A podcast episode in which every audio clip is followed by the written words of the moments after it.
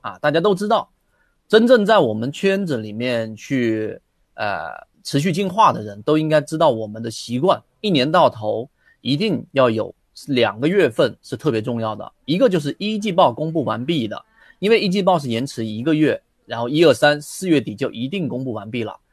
二季报延迟两个月，四五六七月八月底公布完；三季报是七八九十月底公布完。然后四季报呢，就是年报延迟四个月，就是十、十一、十二、一二三四，那就刚好跟一季报同期公布。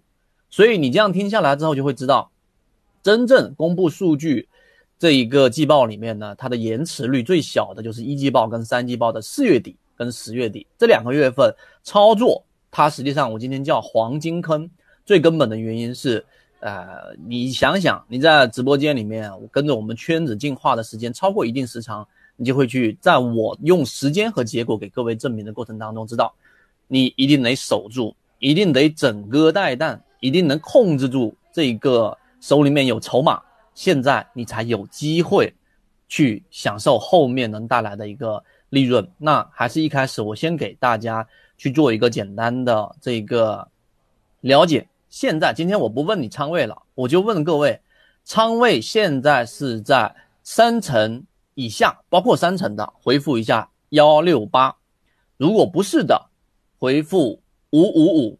我们来看一下，大家可以直接回复，在大家回复的过程当中呢，我就继续给大家去讲。所以，如果现在仓位还是很重，那很抱歉了，为什么呢？呃，我先从大盘这个角度啊，先从大盘这个角，上一节课听了没有，各位？上一节课我给大家去讲了，很明确。上一节课呢是我们在上周的周五啊，上周周五是四月二十四号，大家也可以去去到那一节课去看啊，去到那一节课去看。在这一周的时候呢，我们是预判这个周，预判这个周。上周周五的时候我们在讲什么？说这个市场里面需要钱，而周五的数据表明什么？表明整个市场，我给大家去圈一圈，表明整个市场很明显的出现了这个资金跟不上的这种问题。所以，我们判断市场，呃，我记得上周五我给的方向，就是我们用模型判断的方向是很明确的，就几乎没有说模棱两可。这个是以前我给大家去讲过的，实战和理论的差别在于，理论你第一回溯去看，什么都是对的，对吧？但实战在当下，你必须得叫叫做我们说下注，必须得选择，对吧？大家看直播间里面很多人。很多人都是什么五五五五五幺六八以下的，真的很少。那我就想问大家，为什么？对吧？为什么你要把仓位给调重？为什么一再的跟呃我们上周五给出明确方向的时候，大家我我现在就来来问大家，上周你如果说已经接收到圈子告诉给你的信息啊，就是在上周周五的时候告诉明确告诉给大家资金跟不上了，下一周往下走的破的概率更大，风险更大，仓位要轻。接收到这个信息的，大家回复一下幺六八，我看到底是我传递的不够直接、明显、明确，还是大家自己本身，呃，叫以前我们叫做合理化自己的观点，人都是喜欢合理化自己观点的，对不对？你看是不是所有人都知道？所以其实真的不用去幻想这个市场。好，这一点我不去多说了。第一，我们不指导买卖，也不也不给大家去说那些。啊，我们说那种模棱两可的话，我们仅仅是用数据来反馈整个市场。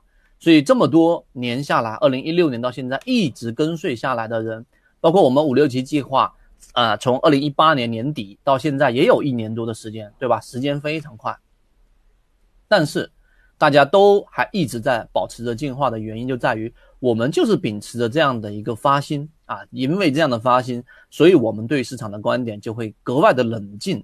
格外的冷静，有人说已经被套了，那也没有办法，对吧？被套也没关系，我们继续往下讲。所以第一点，我先给大家讲大盘，大家明白了。到这个今天周三为止，流动资金还是没有办法持续性翻红的。以目前来看，翻红的概率都不会太大啊，都不会太大。那这是第一点。第二点，整个市场的赚钱概率，我也给大家去讲过了，还记得上一周讲的吗？就是短线跟中线下面这个地方都得往下走之后。整个市场才有一个机会，并且超跌，就是蓝色这根线有一个超跌，然后整个市场才有机会出现我们说的资金进场，因为这个时候资金进场是最合理、最划算的啊。这个这一个就是我们对于市场的第二个判断，现在超跌已经开始有一些了，就是有一些个股出现到了超跌区域。我回到自选板块当中给大家去过一遍。今天我没有把这个一季报所有自选的都导回来在这台电脑上，因为我是在公司，然后给大家去做的一些筛选。我先告诉给大家，一季报的自选板块已经整理完毕了，然后呢，再稍微做一些啊这个修修一修啊修一修，然后呢做一些基本面护城河的再考虑之后，我会发送给所有的这个五六七计划的法拉利用户和我们的荣誉 VIP，以及即使你不是，我们也会有一个初选给大家。今天我就会讲这个初选，这一点大家明白的话回复一下啊，回复一下这个八八八，确定现在你知道了，大盘好。呃，这一个市场平均股价也出现了一个风险了，流动资金也跟不上，对吧？下一周有人说我被套了，那被套的个股，待会我会去提到被套的个股该怎么做，这是第一点，明确给大家的，大家明白？回复一下八八八。好，我沿着话题快速去给大家过啊，这个速率会非常快，我的语速会慢。第一，季报数据在不同环境下会有不同的发挥作用，大家考虑过这个问题没有？为什么我说这个话题啊？就是这一个话题是很多人没有认真去思考过的，就是是不是自自选板块，是不是季报数据，它就必须得在任何环境之下都得表现好。我们来看嘛，我们这个一直在给大家讲的，我们的自选板块里面的，对不对？呃，十九只个股也好，或者说这个我们一直在给大家讲的七幺二也好，对吧？七幺二现在是不是跟上一次我们讲的调下来了，对吧？数据现在已经出来了，那数据出来了什么呢？就是一季报数据里面，我们上一节课是不是给大家讲七幺二大概率还是减少的，散户数量还是减少了百分之十。在这里面，我顺便给所有这个还还是说这个没有任何工具的各位来说一个事情，你想看的数据也不难啊，你在那个我打拿出来给大家看一看，你在百度上搜索一下这个股东户数。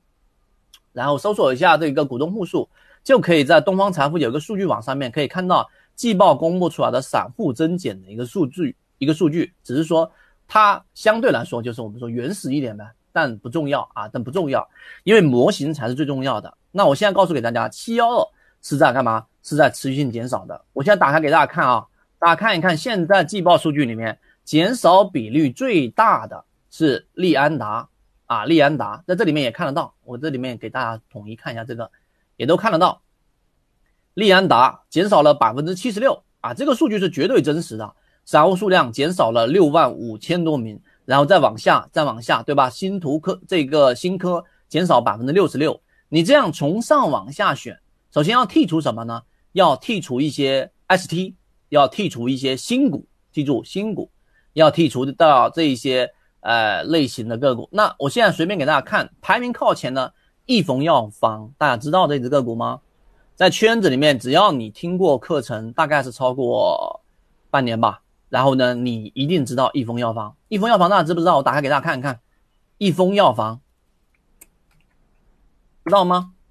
益丰药房，我给大家去讲过的药类个股，呃，二零一九年全年几乎都在讲，对吧？我记得也都提到过益丰药房。当时我给大家去讲，益丰药房是有一个很强的护城河的，有没有印象？各位有印象？益丰药房呢？回复一下幺六八。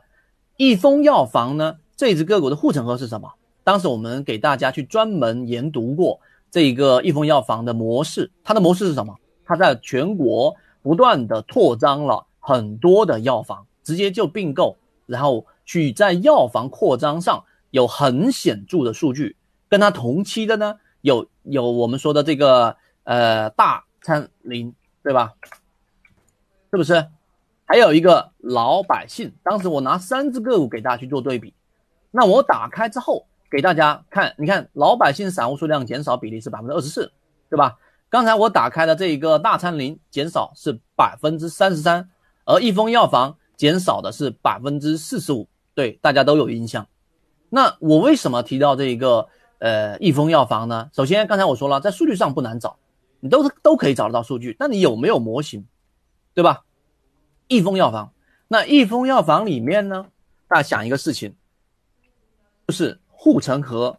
大家在自己选股的过程当中有没有护城河？而刚才我说，我现在提供给大家的这个我们圈子里面的模型当中，啊这个点到这里面了，缩小掉。我们圈子当中的模型当中，就给大家去提到过一个这个护城河模型，就是我们所说的季报数据。所以，如果我花了三年多的时间给你讲一个模型，并且不断的给你验证，最近的验证是什么？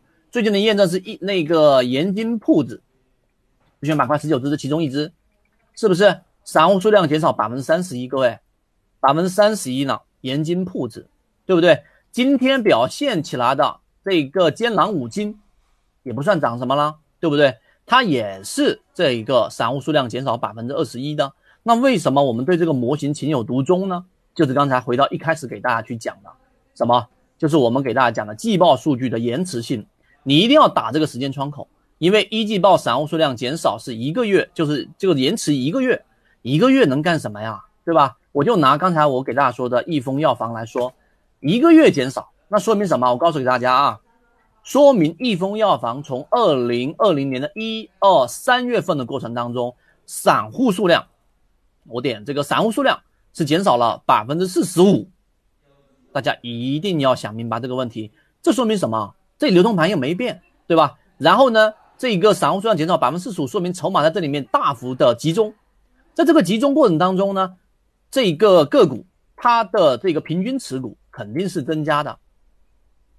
其他人也卡吗？其他人也卡吗？